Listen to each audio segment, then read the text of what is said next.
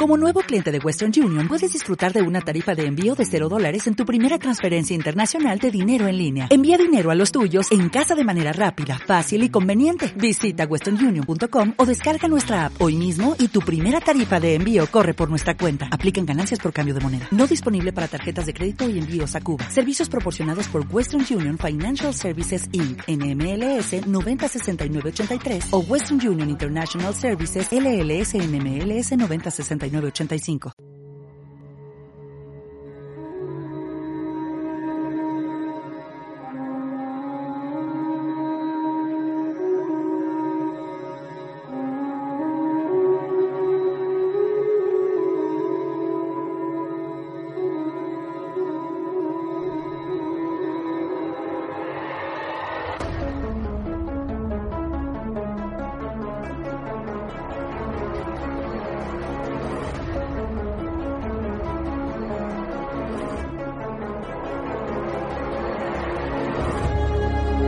Creemos saberlo todo.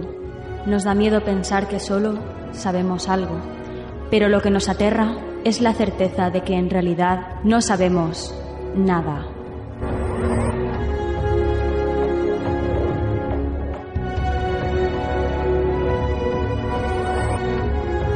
Sígueme por los canales que atraviesan la oscuridad. Remaremos sin descanso. Iluminaremos juntos los caminos de la noche, abriéndonos paso por el canal del misterio.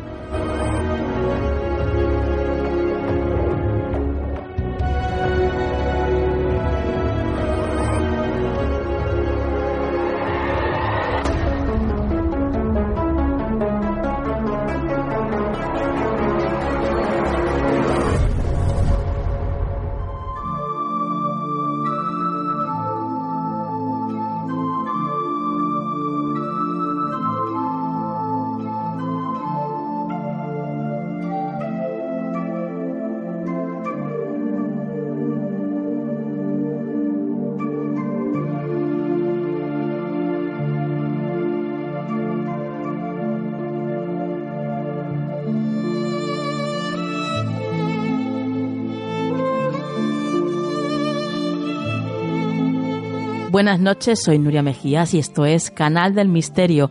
Una noche más aquí en vuestra compañía y bueno, pues deseando empezar porque la verdad es que traemos un programa que promete muchísimo. Vamos a empezar hablando con Yannick Sánchez.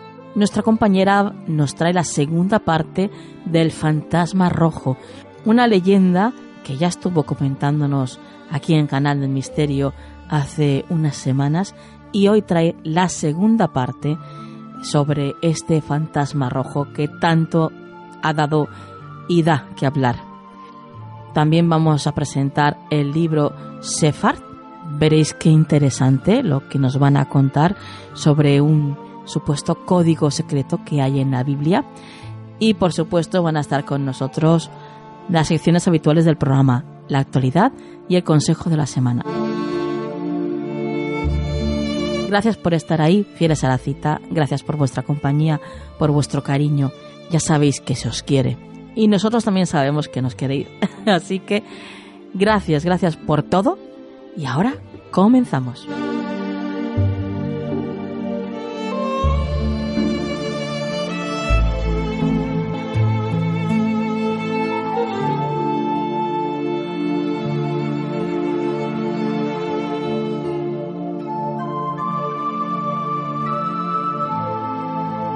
¿Quieres apoyar económicamente este proyecto? Solo tienes que ir a nuestro podcast en iVoox y darle al botón que pone apoyar. De esta forma tendrás acceso a contenido exclusivo y desde 1,99€ ya podrás ayudarnos a hacer Canal del Misterio posible.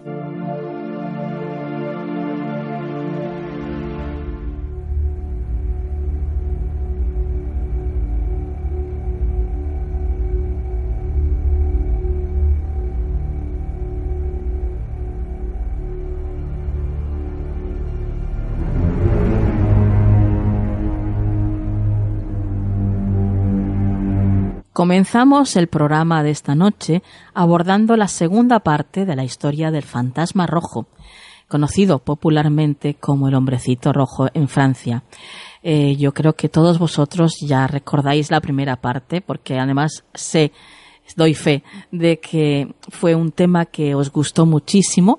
Y bueno, pues como nuestra querida Yannick es muy inteligente y además conoce muy a fondo este tema, pues ha querido ahondar en él y bueno, pues ha hecho tres partes de, de estas apariciones y, bueno, y en definitiva de la historia, ¿no? Del, del hombrecito rojo, de este fantasma que se aparece.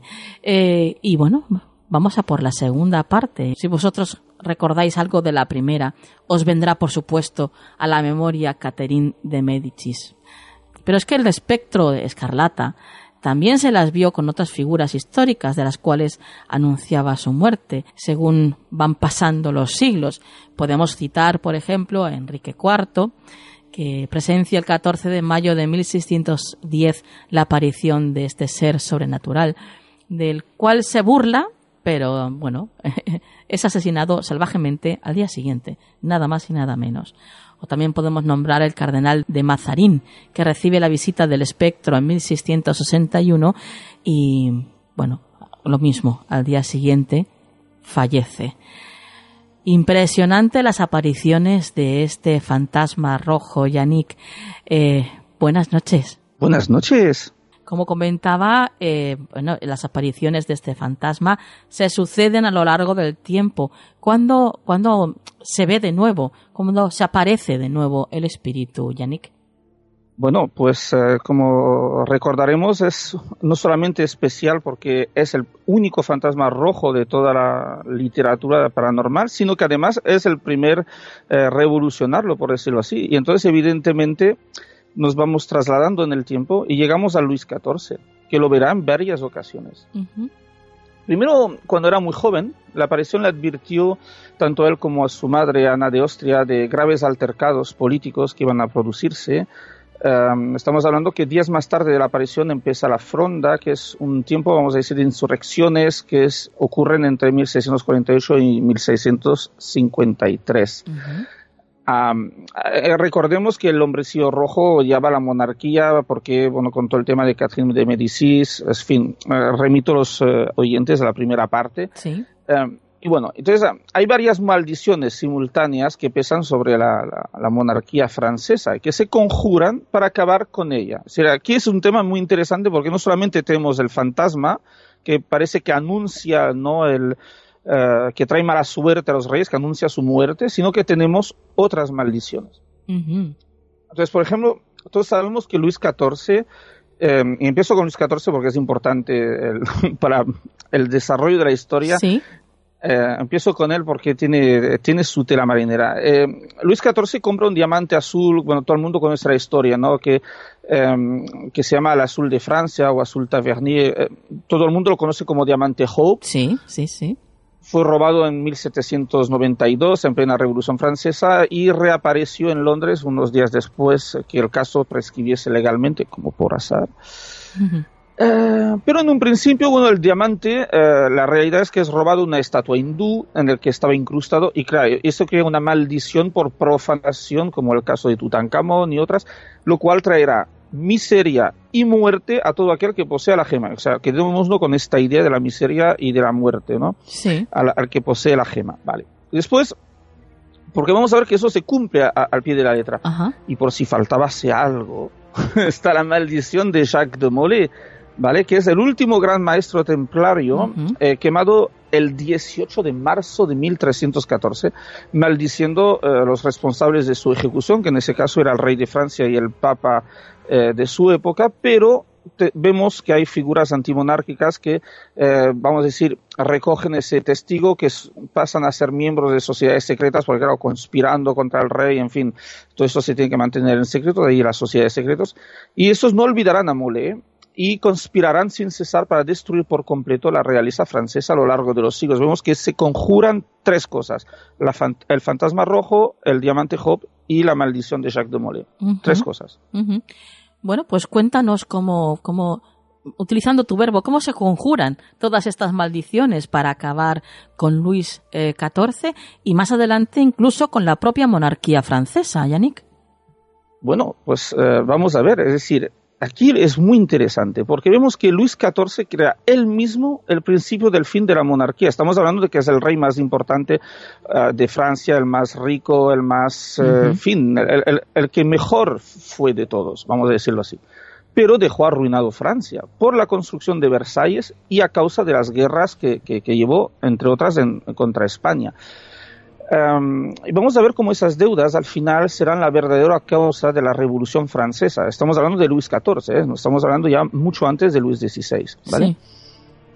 No solamente serán la causa de la Revolución, sino del fin de la realeza. Entonces, eh, Luis XIV muere pues dejando a su reino en la miseria y al igual que la Medici, que ya vimos en la primera parte, verá morir todos sus descendientes. Todos. Vaya sus cinco primeros hijos mueren entre 1662 y 1671 y el último morirá de la viruela en 1711. Será el único que logrará alcanzar la mayoría de edad. Con esto ya te lo digo todo. En 1712 una epidemia de sarampión acaba con el mayor y con el segundo de sus nietos, el cual ve también morir a su esposa y su propio hijo. Se toma maldición. Así que solo queda el duque de Berry, que en ese momento eh, tiene un accidente de caballo y muere. Y el menor de los nietos que habíamos hablado antes, que tiene solo dos años de edad. ¿Vale? pero, pero la cosa no para ahí. Es decir, ya te digo que muere el, que posee la gema y la familia. En este caso, el propio rey Sol muere en una agonía atroz, tras que durará varios días, de una isquemia complicada, de una gangrena generalizada. En el momento de su muerte, el primero de septiembre de 1715, ven materializarse ¿quién? los que están a su alrededor, los cortesanos, ¿no? Sí. A los pies de la cama del soberano que está en ese momento agonizando, un personaje nimbado de una aureola de color rojo. ¿Quién es? ¿Quién es? Nuestro fantasma, ¿no? y tanto, ahí está otra vez. Es el momento, en el momento del sepelio, fíjate cómo van las cosas, durante el traslado del cuerpo a la Basílica Saint-Denis, donde están enterrados todos los reyes de Francia, el pueblo se ríe del difunto, inclusive lo abuchea, eso era inaudito, o sea, el día 4, es decir, que han pasado tres días, el propio Parlamento de París declara nulo el testamento del rey, por varias razones que vamos a obviar porque no, esto no es un curso de historia, y ello abre en retorno, em, un retorno en fuerza de los cortesanos, de los parlamentarios. Estamos hablando ya de un cambio de poder que, que desde ese momento se empieza ya a perfilar, ¿no? Pero no te lo pierdas. El rey Sol no reposará mucho tiempo en su tumba. Será profanada el 14 de octubre de 1792 por los revolucionarios y que tirarán los despojos del monarca a una fosa común como si de cualquier basura se tratase. Fíjate. Vaya. Eh, Yannick, para situarnos y comprender el resto de la historia, eh, sitúanos el contexto económico de la época. ¿En qué época nos encontramos? ¿Qué, económicamente, cómo está el pueblo? Bueno, esto es una cosa muy importante que tenemos que desarrollar ahora porque vamos a ver que tiene su importancia en el resto de la historia, ¿no? Ah, como he dicho, Luis XIV crea el principio del fin de la monarquía al dejar arruinado Francia por la construcción de Versalles, ¿no? Y las guerras y tal. En esa época, el dinero no es los billetes como tenemos ahora ni las tarjetas de crédito, es el oro contante y sonante. Y tras eh, las finanzas, de, tras las guerras que ha, que ha, ocurrido, las finanzas están a cero. Entonces, en 1715 entra un, en escena un economista británico llamado John Law. Voy a pasar la historia de este singular personaje. Pero digamos que cuando llega eh, a, a, Francia, hay un conocido suyo que está reinando, porque, el, como hemos dicho, el sucesor de Luis XIV no puede reinar, tiene dos años de edad, y es el regente Felipe II de Orleans. Entonces logra convencer al dirigente de sus teorías económicas y, resumiendo mucho, mucho, mucho, crea el Banco de Francia que emitirá papel moneda que se inventa en ese momento respaldado por qué? Por el oro del rey y el de los nobles, que depositan ahí el oro que poseen para que esté a buen recaudo. Esto es importante entender esto. Entonces, los billetes sirven para pagar y el acreedor puede cambiar el papel moneda por oro en el banco nuevamente creado. Lo crea después en, la Luisiana francesa, que recordémoslo, era un tercio de América en ese momento, de Norteamérica, una empresa llamada Compañía del Mississippi que empieza a generar importantes riquezas para la corona. Y claro, ocurre lo que tenía que ocurrir. En 1720, el regente ordena imprimir una cantidad descomunal de papel moneda no respaldada por oro, es decir, que estamos hablando de la primera plancha billetes, a espaldas del propio Lowe. El duque de Orleans empieza a vivir una vida lujosa llena de excesos en Versalles, se empieza a gastarse el dinero a raudales, hace fiestas, hace de todo, en fin. Y lo que están pagados con ese dinero, claro, no son tontos, cambian el dinero de papel por oro. Sí. Y esto hace que primero se come el dinero real y luego el dinero de los nobles. Entonces, cuando esto se dan cuenta, van a retirar sus ahorros, pero para muchos es demasiado tarde. Y los, ah, los que habían confiado en la banca real, que eran muchos, están arruinados. Y estamos hablando desde simples ciudadanos hasta la más alta nobleza. En dos meses arruina Francia. Fíjate. Vaya y no había suficiente oro para pagar los que poseían billetes e intentaban canjearlos por oro. Así que se creó una primera crisis económica europea en ese momento. Bueno, ya te digo que John Lowe se va, huye. Eh, de todas formas, el reino de Francia es quien es garante para los, los adeudores, así que él se va eh, nos deja con el marrón y eh, todo esto finalmente hará que la población empiece a tener rencor contra la realeza, particularmente los nobles eh, arruinados que no cesaron desde entonces en conspirar contra la familia real, evidentemente en las logias masónicas, puesto que es el sitio más adecuado por el tema de la del secretismo y todas estas cosas, porque conspiraron contra la familia real, porque los nobles vieron que ellos eran los, que la nobleza eran los principales culpables de esa situación, es decir, la familia real era los culpables, ¿no? Ya que ni Luis XV luego ni Luis XVI fueron capaces en lo sucesivo de resolver este problema. Y todo esto, ¿dónde nos lleva? A la revolución. Y es entonces cuando el hombrecillo rojo se manifiesta ante María Antonieta y su marido Luis XVI. Ahí está. Ah. Claro que sí porque tras el 14 de julio de 1789, que es la toma de la Bastilla o de la Pastilla, según dirían algunos, la familia real, eh, pues no, la encierran en el Palacio de las Tuileries, donde había nuestro fantasma, acuérdate, ahí empezó todo. Sí. Y, un día de octubre, en el viejo Louvre, la aparición se manifiesta ante la reina y, la, y su sirvienta, que es em, Henriette Compon, y que lo, describe en sus memorias. Aunque no he encontrado el pasaje concreto, pero bueno, son 1500 páginas, en fin. Eh, pero bueno, lo cierto es que el hombrecillo rojo ya se había manifestado unos meses antes ante su marido, concretamente el 21 de julio de 1791, la víspera de la huida de la monarquía francesa a Bahrein, ¿vale? O sea que intentan huir todos pero serán finalmente arrestados y traídos de vuelta a las Tuileries, el famoso palacio maldecido que, ya sabemos que, no, tiene vuelta de hoja ese palacio. Y adivina cómo será eh, descubierto el, que es el rey. ¿Cómo? Pues por las efigias del rey en las monedas. Claro, claro. claro. Eh, ahí es donde empezamos allá a, atar los cabos con lo que estaba explicando antes, que hay una especie de justicia poética, ¿verdad? Sí, sí, y tanto. Entonces, los registros de la época que relatan eh, la, aparición, tal como la vivió María Antoinette y, su sirvienta, describen el hombrecillo rojo como un viejo de cara horrible, con estatura de niño, con un vestido rojo, o sea, todo rojo vestido, y con un gorro que, em, cuya descripción corresponde al gorro frigio, es decir, el, el gorro revolucionario. Ajá.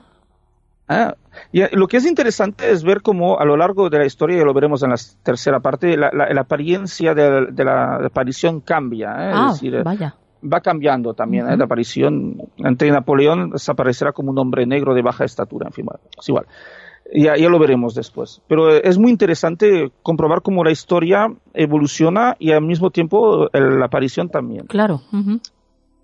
Entonces, al ver las dos mujeres, la aparición, se dice que esta corrió desde las escaleras en las que se encontraba saltando hacia el techo donde desapareció. Es decir, es que incluso la forma que tiene de moverse es, especial. Es decir, estamos en una historia muy singular. ¿eh?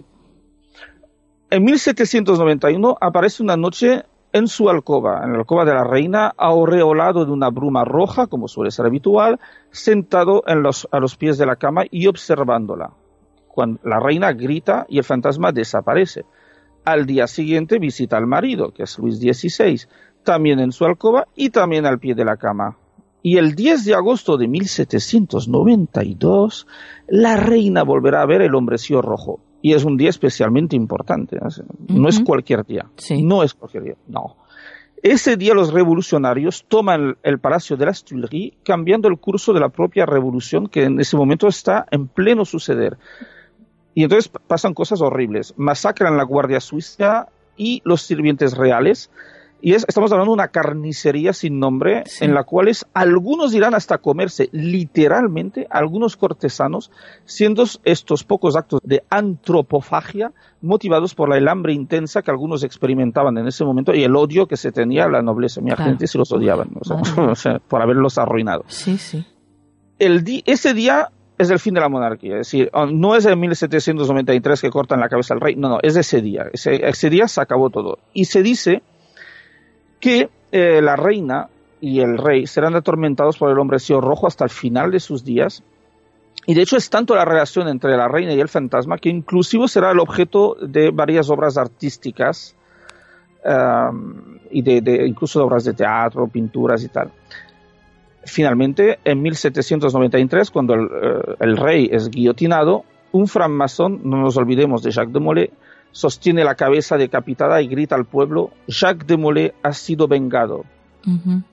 Y guillotinarán toda la familia real, niños incluidos, al igual que Catherine de Médicis y que Luis XIV. La familia real acabará una vez más sin descendencia y arruinada.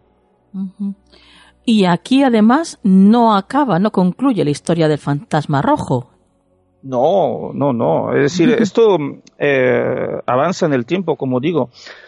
A ver, como hemos visto, las maldiciones logran acabar con la monarquía. Es decir, aquí estamos hablando de la historia de Francia, pero al mismo tiempo estamos viendo cómo hay distintas maldiciones sobrenaturales que se conjugan para, fin, para llevar esto a un cambio ¿no? histórico. ¿no?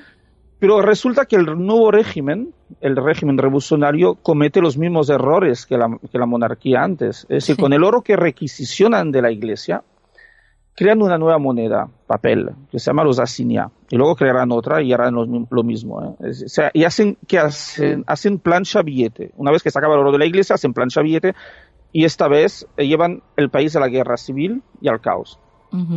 Entonces, el hombre vestido rojo se aparece en la muerte de Marat, que es otra, Marat es otra figura revolucionaria muy importante, em, pero no termina con él nuestra historia, sino que eh, va a estar unido a un personaje muy importante, que en ese momento es desconocido, que es Napoleón Bonaparte. Eh, es un general que nadie ha oído hablar de él, que es corso, pero que al directorio manda restablecer el orden en la recién creada República Francesa Em, y claro, vemos que sin Versalles, sin las guerras que hizo Luis XIV, no hubieran sido necesarias las planchas, las planchas billetes y no hubiéramos tenido revolución ni a Napoleón. Al final, lo que hace él es restablecer el patrón oro para acabar con la guerra civil y el caos. Es muy famosa su, su frase que dice, o pago con oro o no pago nada. Entonces, la relación entre Napoleón y la entidad será muy especial. Eh, el espectro inclusive se materializará, es decir, ya te digo, vamos a ver una evolución ¿no? de, de, de, la apariencia del fantasma, de cómo incluso se materializa, o sea, de muchas cosas. Sí, sí. Pero sobre todo lo que es importante es que va a hacer un pacto con eh, el futuro emperador, ¿no? Un pacto que, que éste hace para alcanzar la gloria, para llegar a lo más alto, pero que acabará mal, muy mal. Pero eso es otra historia una que narraremos, tercera parte, el, día en que acabaremos nuestro relato, pues una historia que ya os digo que está llena de sobrenatural em, y es verdaderamente emocionante. Bueno, bueno, bueno, Yannick, qué impresionante la historia esta del fantasma rojo. Es la verdad es que nos tienes aquí en vilo a todos. O sea, madre mía, qué segunda parte tan buena. la verdad es que lo cuentas como nadie, tengo que decirte. Aunque ya te lo he dicho en privado, pero tengo que decírtelo también aquí, aquí delante de los micros, Yannick, que mm, hay mucha gente que está, bueno, está enamorada de la manera en que cuentas las cosas. Gracias, gracias. Y bueno, yo tengo que decirte que yo soy una de esas personas, ¿eh? Ah, pues mira, qué bien. Así que eh, sí, sí, me encanta cómo lo narras, cómo lo cuentas, porque se nota que lo vives, que disfrutas, que disfrutas compartiéndolo. Con, con, todos nosotros y que has disfrutado incluso antes investigando sobre el, sobre el tema en cuestión. La verdad bueno, es, que, lo tiene todo, es maravilloso. Tiene la historia de Francia, tiene lo sobrenatural, ¿qué más quieres? Sí, sí, sí, sí. maravilloso, maravilloso. Yannick, tenemos que dejarlo aquí. Porque, bueno, ya sabes que el tiempo pasa y pasa muy rápido, además, cuando uno lo pasa bien. Así que lo que dejamos aquí, pero danos algún dato, alguna vía de contacto. Es, es, una gran oportunidad para mí pues eh, de promocionar mi blog que es eh, las crónicas del misterio en wordpress.com voy a intentar eh, poner contenido nuevo y de, paso pues a ver si acabo mi famosa página web yannick-sánchez.com eh, donde estará todo centralizado todo lo que yo hago que hago muchas cosas de arte y de muchas cosas. Bueno pues Yannick muchísimas gracias por haber estado de nuevo con nosotros. Y bueno, que no te lo he dicho antes, pero feliz 2020. Dios mío, cómo pasa el tiempo, pues es verdad, feliz 2020. Yo, eh, cuando, cuando era joven, yo pensaba que en esta época ya tendríamos coches voladores, robots en casa y eh, ordenadores parlantes. Eh, nada, estoy muy decepcionada. bueno, bueno, todo se verá. No creo que quede tampoco mucho, Yannick. bueno, un besito, buenas noches. Buenas noches. ¿Quieres apoyar económicamente este proyecto? Solo tienes que ir a nuestro podcast en y darle al botón que pone apoyar. De esta forma tendrás acceso a contenido exclusivo y desde un euro con 99 ya podrás ayudarnos a hacer Canal del Misterio posible.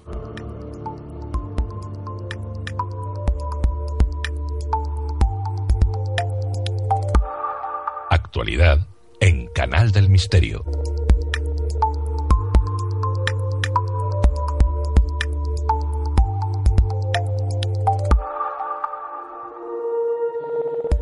Llegamos a la actualidad y ya está con nosotros María Toro. Buenas noches, María. Buenas noches, Nuria. Comenzamos con las noticias que nos traes esta noche y el primer titular dice lo siguiente. Los humanos ya cocinaban plantas hace 170.000 años. Así es, Nuria. Las plantas alimenticias subterráneas fueron descubiertas durante las excavaciones en las montañas de Lebombo, en Sudáfrica, donde el equipo del Instituto de Estudios Evolutivos de la Universidad de Witwatersrand ha estado cavando desde 2015.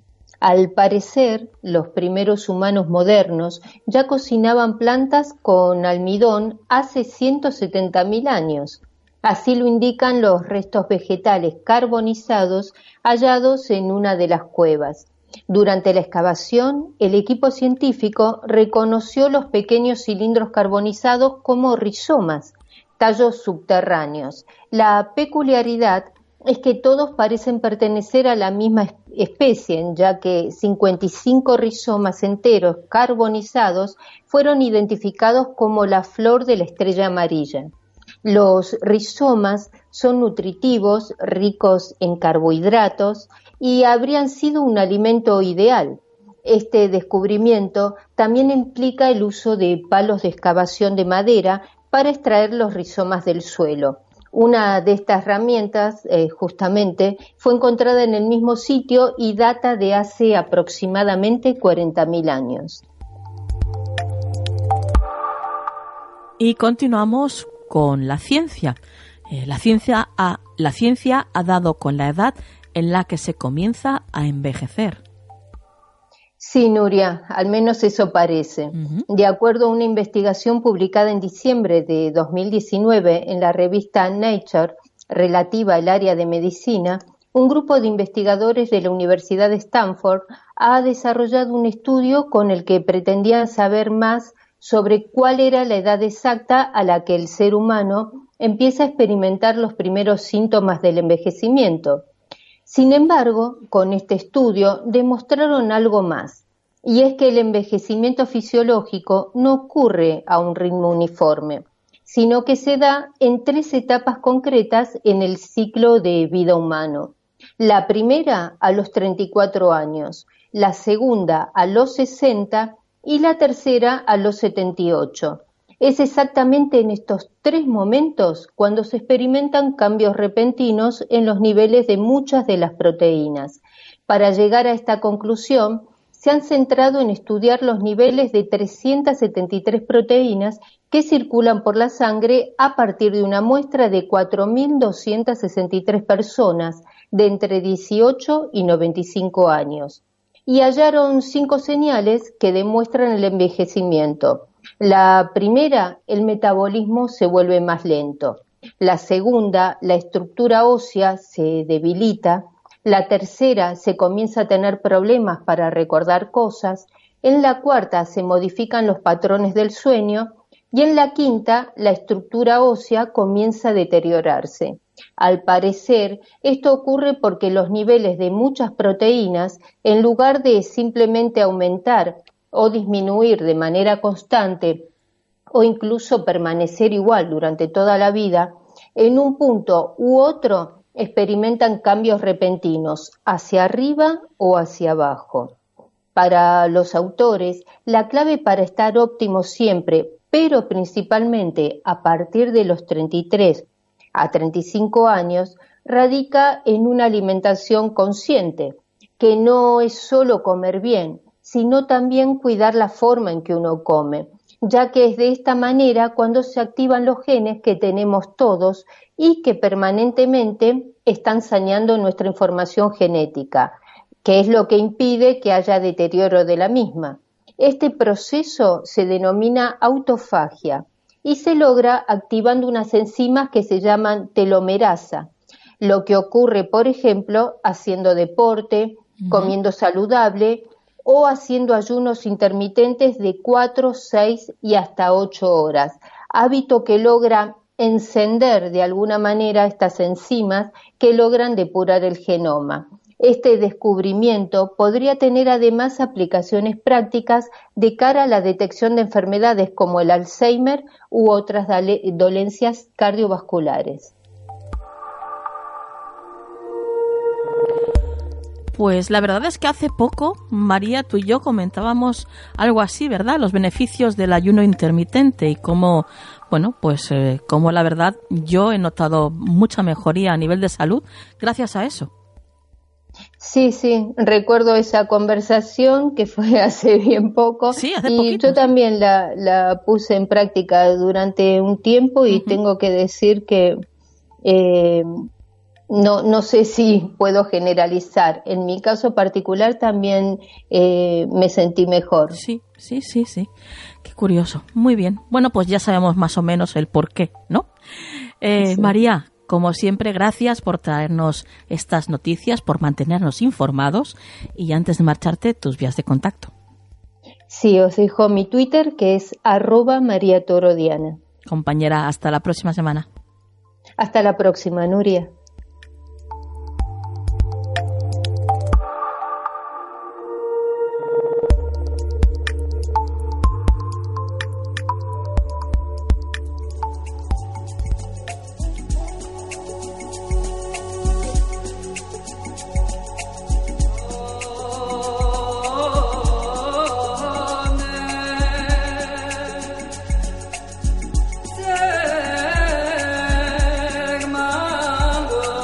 Continuamos con el programa de esta noche y lo hacemos, bueno, pues con Guillermo Bergman. Guillermo, junto con su equipo, han, bueno, pues han dado con el que podría ser el descubrimiento de todos los tiempos. La combinación de una fórmula ancestral de conversión numérica y un algoritmo informático que de alguna forma, bueno, pues abre las puertas a la arqueología del futuro y la decodificación en forma gráfica de las sagradas escrituras. Buenas noches, Guillermo. Muy buenas noches, Nuria. Yo estoy un poco, la verdad, un poco alucinada con todo esto. Cuéntanos cómo llegáis al descubrimiento. Pues a mí me gustaría que, todo oyente entendiese de antemano eh, el cómo el cómo llega uno a plantearse ni siquiera llegar a indagar en todo esto. Eh, previo a, previo a, tratar de, previo a tratar de descifrar todo esto de manera matemática, uno tiene que imaginarse que lo primero que tiene que hacer es cuestionarse algo. Em, hay que evadir la ignorancia. ¿no? Yo siempre digo que, la ignorancia es lo que nos mantiene a todos por el mal camino, por decirlo de algún modo. Em, aquí tenemos dos bandos enfrentados eternamente, por excelencia, que viene a ser ese bando de la ciencia moderna y el bando de la, de la del deísmo o, de la teología, como mejor le parezca a uno entender. Y es que uno debe entender primero que mm, todo lo que se nos imparte en los centros escolares en cuanto, en cuanto a la teoría de la evolución no viene a ser otra cosa que una teoría de la adaptación de especies animales. Nosotros sostenemos firmemente y, en base a datos fehacientes que, que desde que Aristóteles inicia toda esta, todo este estudio de la evolución de ciertas especies de animales, hasta el día de hoy, pasando por Wallace y Darwin, eh, desde, ese, desde ese momento han pasado más de 2.000 años y ninguna especie ha evolucionado en todo este tiempo. Lo que sí se ha hecho es adaptar. Digamos que si, si a un pato le crece el pico, es una adaptación natural, no es bajo ningún concepto una evolución. Entonces, el problema real no reside ahí. el problema real no es que uno dé por válida una teoría evolutiva o adaptativa. El problema real es que se quiere confrontar esa teoría pues con la teoría de, un dios creacionista. ¿no? El, creacionismo y el evolucionismo pueden ir de la mano perfectamente sin, tener que, sin tener que pisarse los pies. Y nosotros lo que, lo que ante todo somos es curioso. Yo creo que lo he repetido una y otra vez. O sea, nosotros no nos conformamos con que un profesor en el colegio nos diga, pues nosotros venimos de un mono, ¿no? Yo lo estudio, lo reviso, reviso otros casos, lo repaso previamente en tres ocasiones y luego tendré una respuesta acorde. De hecho, hay quien sostiene que, pues, que provenimos del mono porque tienen cinco dedos como nosotros, pero es que el koala también los tiene. Eh, provenimos del mono porque compartimos el genoma con ellos, sí, pero es que también compartimos un 70% de nuestro genoma con la lombriz. Provenimos entonces de una lombriz. y luego la respuesta siempre será sí, pero es que previo al mono hubo otra especie que al final de esa cadena es que era una vez una lombriz. Y digo yo, vale, pero es que entonces no podíamos coexistir, monos, lombrices y seres humanos. Somos tres especies diferentes y por mucho que en el ADN nos parezcamos, no somos idénticos. Y yo creo que, en resumidas, tenemos que imaginarnos mm, una chica que es adoptada al nacer, proveniente de África, en una familia europea. El color de piel es diferente. Esa chica, cuando tenga cuatro años, se cuestionará, viendo a sus compañeros de clase, bueno, pero claro, tus papis los dos tienen la piel clarita, yo tengo la piel oscura, pero mis dos papis también tienen la piel clarita. Entonces aquí hay algo que, que empieza a cocerse, ¿no? Hasta el día en que los padres deciden decirle, pues mira, fuiste adoptada en su día, eh, tus padres por X motivos no, pudieron mantenerte y, yo creo que te has criado en un seno familiar maravilloso y tienes todo el derecho algún día a, buscar a tus padres biológicos. Pues eso es lo que sucede hoy día con toda la humanidad. Buscamos a nuestro padre biológico y nuestro padre espiritual que no viene a ser otro que Dios o un ser inteligente o una deidad como ya cada uno se la quiera pintar. Pero lo que bajo ningún concepto es es un ser barbudo, añejo y malhumorado, que es lo que nos enseña por otro lado la Iglesia o, el Islam o cualquier religión que eduque de una manera muy dogmática. Entonces, nosotros lo que hemos hecho, para no andarme mucho con rodeos, es apartar lo que sea un engaño evidente, lo que no esté basado en un hecho real y fundamentado, y compaginarlo con esa búsqueda eterna que tenemos todos y cada uno de nosotros dentro de, nuestro, de nuestra alma, de nuestro espíritu, que es realmente la certeza de que hay un ser creador. Otra cosa es que nosotros interiormente, mm, por X motivos, lo apartemos, ¿no? Pero esa búsqueda siempre va a estar ahí. Aunque uno se considere el ateo más escéptico del mundo, siempre tendrá dentro de sí ese ¿y si hay? ¿y si realmente yo estoy en lo equívoco? Y bueno, ¿cómo dais con este supuesto código que hay en, la Biblia? Pues bien, em, lo que lo que enlaza ahora con toda esta suposición es si realmente existe un Dios creador del todo, tiene que verse reflejado de algún modo que no sea solamente en la Sagrada Escritura. Em, la pregunta del millón es si existe Dios, ¿por qué no lo vemos? ¿Por qué no lo sentimos? pero es que también existe el Internet en casa que me proporciona datos al teléfono móvil vía Wi-Fi y yo el Wi-Fi no lo veo. Eh, el hecho de que uno no pueda ver, o leer o tocar algo no implica que no existe. Al igual que un familiar fallecido que, del que yo puedo hablar a mi hijo el día de mañana y él me diga, vale, papá, pero yo a mi abuelo no lo veo. Y yo le diré, vale, pero él existió en su momento y él, su, su, esencia sigue estando aquí, tanto que yo soy su hijo y yo la sigo llevando dentro y tú eres su nieto y seguirás también ese y seguirás también llevando algo de él dentro de ti y no solo a nivel biológico. Entonces yo creo que nosotros nos propusimos encontrar una manera de hallar una prueba física de esa existencia del creador. Y yo creo que en lo que está toda ciencia basada es sin duda alguna en la matemática.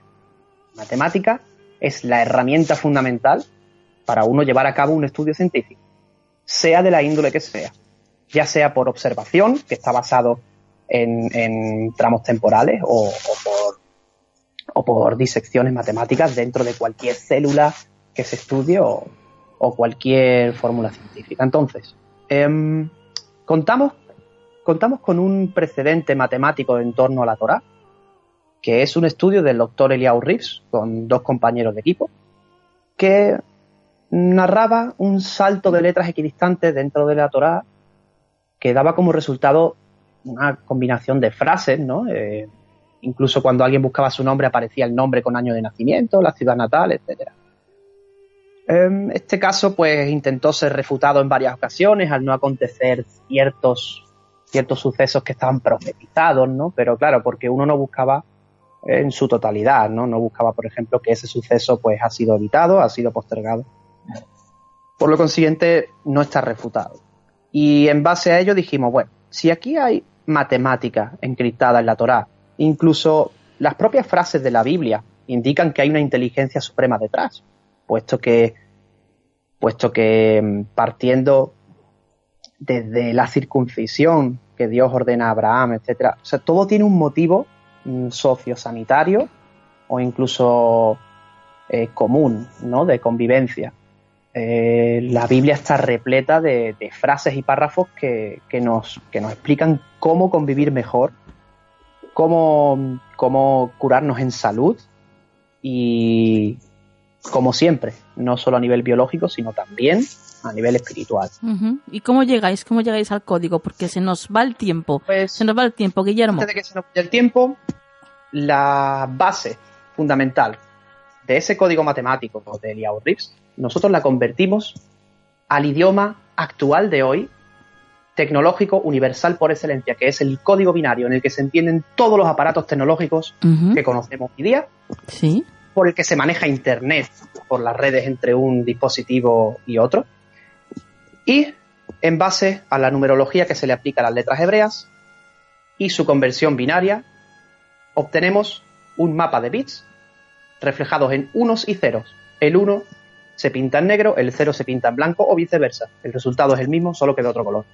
Obtenemos pictogramas digitales alusivos al texto del que se extrae. O sea que sería de alguna forma, a ver, sería por ejemplo como unas eh, ilustraciones de en la Biblia, o sea, de lo que se está contando en ese en ese capítulo versículo de la Biblia. Exactamente. Exactamente. Lo que da lo que da como resultado inamovible que haya sido intencionado, al igual que el código de recibo que se envía al espacio por Carl Sagan en el 74, sí. fue intencionado, sí. codificado en binario, con un propósito que es encontrar vida inteligente fuera de la Tierra. Y a este software eh, le habéis puesto el nombre de Sefart, ¿no? Correcto. Todo esto está escrito y bien explicado en profundidad en un libro, ¿verdad? Que habéis escrito. Sí, tras nuestra investigación, lo que decidimos hacer para, dejar una huella para la eternidad era componer un libro al respecto que, detalla la metodología aplicada y todo el suceso que hay detrás de, la investigación. Em, ¿El software lo vais a poner en alguna plataforma para que la gente pueda descargárselo? ¿Vais a comercializarlo? ¿Qué vais a hacer con él? será de acceso totalmente gratuito, descarga totalmente de libre y lo colgaremos en nuestra web www.cefart.net y bueno, bien. Cuestión de semanas hasta que esté terminado. De eh, cualquier modo, actualmente todo el que entra en nuestra página web encuentra la metodología eh, reflejada para que todo el mundo lo pueda hacer desde casa de una manera muy simple, sin necesidad del software. Software lo que hará, evidentemente, es facilitar muchísimo la tarea. Claro. Y hacerla más detallistas. Claro. Guillermo, em, el libro se puede adquirir en el corte inglés, en Amazon y en Agapea, creo, ¿no? Actualmente está exclusivamente en Amazon. Ah, vaya. Muy bien. Nosotros decidimos, mm, decidimos cancelar el contrato con la editorial que, que lo llevaba por, por motivos de peso y actualmente exclusivamente en Amazon. En Amazon. Perfecto. O sea, simplemente es poner en el buscador de Amazon Sefart, terminado en T de Tarragona, y ahí ya podéis adquirir el libro, eh, bueno, pues de, de este, de que os hablan de este mm, raro, extraño y a la vez profundo eh, supuesto descubrimiento que han tenido este equipo de, de investigadores, porque obviamente detrás de todo esto hay una investigación exhaustiva, ¿verdad? Pues bastante, la verdad que bastante, pero muy, muy gratificante. ¿Qué es lo que, de lo que, de los pictogramas que habéis eh, encontrado, cuál es eh, el que más os ha sorprendido? Pues lo voy a responder con una pregunta. ¿Qué probabilidad hay de que en la primera frase de la Biblia se encuentre proyectado en binario el nombre de Dios? Mm. Una entre 10.000 millones, pues... Y sale plasmado. Sale plasmado la letra Aleph y la letra Lamed en hebreo, que viene a ser traducido Dios, en la primera frase de la Biblia. En el principio creó Dios.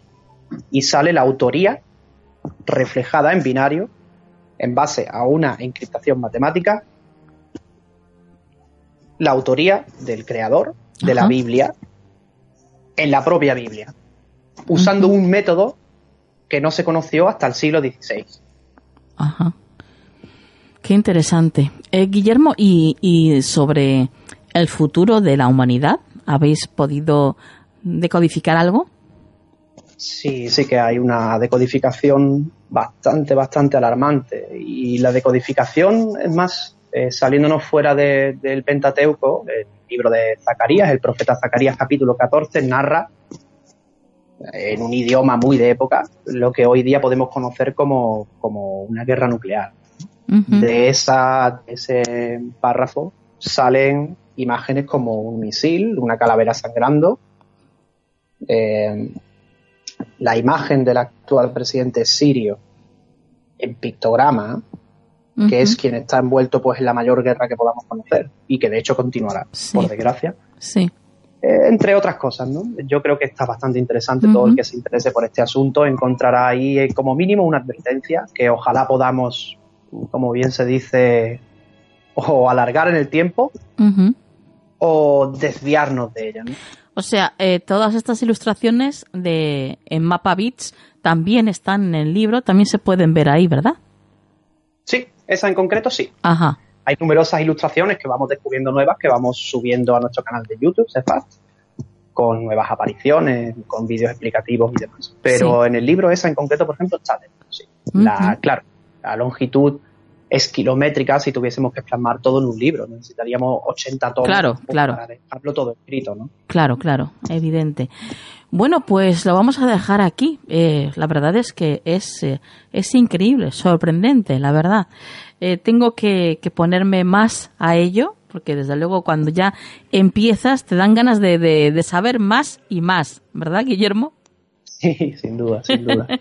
Solamente con que empieces a rascar un poquito ya parece que, te, engancha de tal forma que, que, bueno, pues que quieres descubrirlo, ¿no? Por, por uno mismo, a ver cuál es, eh, eh, a ver qué es, qué es, lo que se dice en este versículo, por ejemplo. Corroborarlo de alguna forma, efectivamente.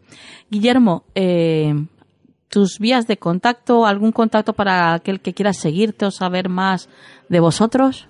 Sí, nos pueden seguir en, las redes, que son las siguientes, Twitter, Instagram, Facebook, YouTube y en nuestra página web, donde igualmente volvemos a detallar todas las vías de contacto, como puede ser también el mail info.net.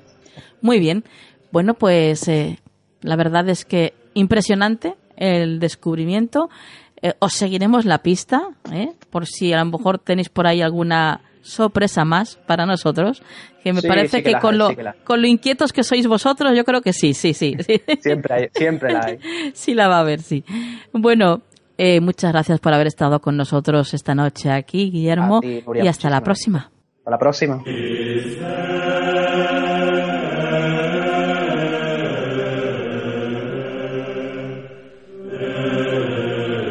¿Quieres apoyar económicamente este proyecto? Solo tienes que ir a nuestro podcast en iVoox y darle al botón que pone apoyar. De esta forma tendrás acceso a contenido exclusivo y desde un euro con 99 ya podrás ayudarnos a hacer Canal del Misterio posible.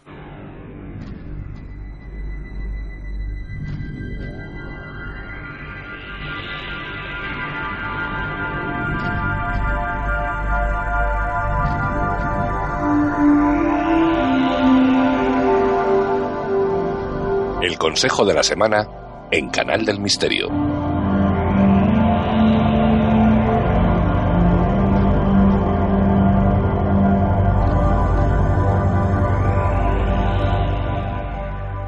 Bueno, pues llegamos al consejo de la semana y ya está con nosotros Juan Perdomo. Buenas noches, Juan. Muy buenas noches, Nuria. Encantado de saludarte y de estar aquí empezando este año, este segundo consejo ya de, del año y con muchísimas ganas de, activar, de mover. Eh, creo que va a ser, bueno, creo no, ya lo hemos hablado, va a ser un año de activar mucho la conciencia, así que hay muchas ganas de trabajar, Nuria. Bueno, bueno, pues eh, así estamos todos, Juan. Sí. en ello estamos todos, la verdad es que... Eso espero, eso espero. Sí, sí, sí. Va a ser un año, uff, que viene cargadito y desde luego nadie se va a quedar indiferente. Bueno, pues trabajaremos, ¿no? Si es lo que hay que hacer. Sí, sí, no, y además con mucho gusto, ¿eh? un trabajo fabuloso. Yo quiero trabajar, dame mucho trabajo, venga. Exacto, exacto. bueno, Juan, eh, esta semana, ¿qué vas a, a, qué vas a recurrir? ¿A las runas? ¿Al tarot? Esta semana voy a recurrir a mi fantástico tal, bueno, al fantástico, no es que sea mío, pero bueno, al fantástico tarot de Marsella, que para mí es una de mis bases, así que si me lo permites, vamos a por él. Pues genial, vamos a ver qué nos dicen tus cartas para la semana que viene.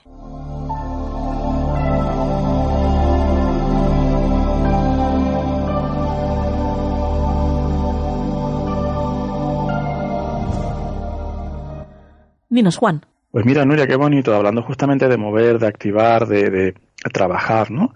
Esta semana vamos a tener que, o se nos recomienda que, aquí siempre es un consejo, ¿eh?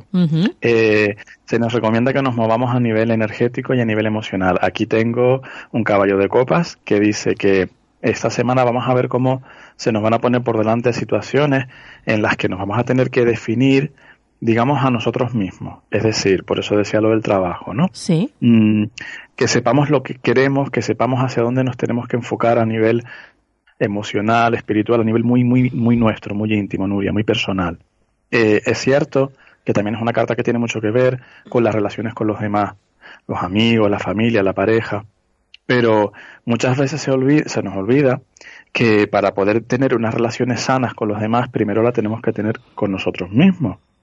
Entonces, esta semana el consejo es, antes de dar un paso, antes de actuar, que es lo que se nos recomienda de entrada, asegúrate de que sabes hacia dónde vas, sabes lo que quieres. Que ese paso, Nuria, no sea un paso en falso.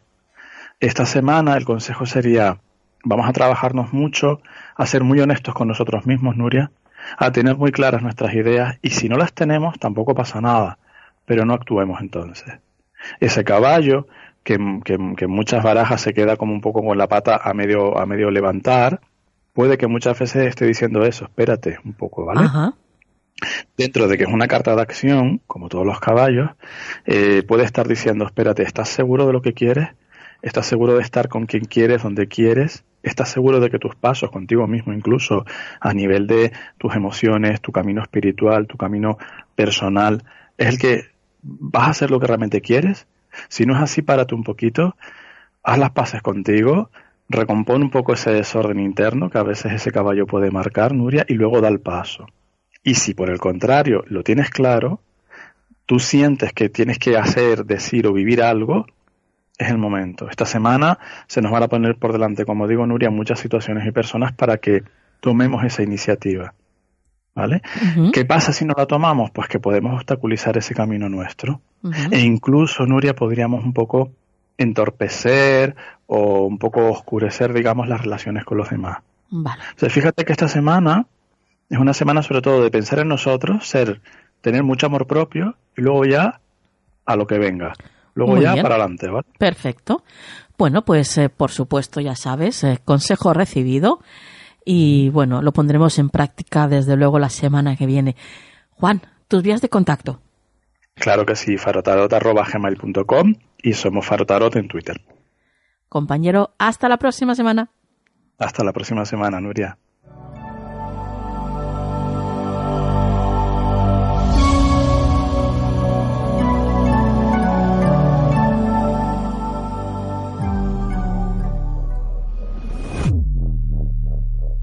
Y hasta aquí el programa de esta noche. Espero que lo hayáis pasado fenomenal. Nosotros, como siempre, hemos aprendido mucho y hemos disfrutado, yo creo que todavía más. Así, si cabe. Así que bueno, ya me diréis, 60 minutos, la verdad es que muy bien invertidos. Hay que saber invertir bien el tiempo, saber en qué gastamos, en qué usamos ese tiempo. Que el tiempo, ya sabéis, es algo que pasa y no vuelve. Así que hay que ser inteligentes con, con él. Sobre todo, intentar siempre hacer cosas que nos sumen, que nos aporten. Y siempre que eso sea así, ya estará bien invertido, ¿no? Bueno, antes de irnos, quiero daros las gracias por visitar nuestra página web, canaldemisterio.com, por darle a las recomendaciones que tenemos ahí, porque ya sabéis que eso nos ayuda muchísimo.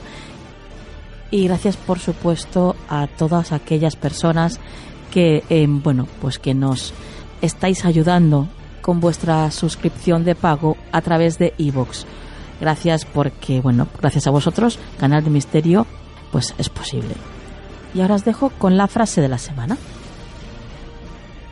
Tu tarea no es buscar el amor, sino buscar y encontrar las barreras dentro de ti mismo que has construido contra él. Que la luz esté siempre en vuestras vidas. Hasta la semana que viene.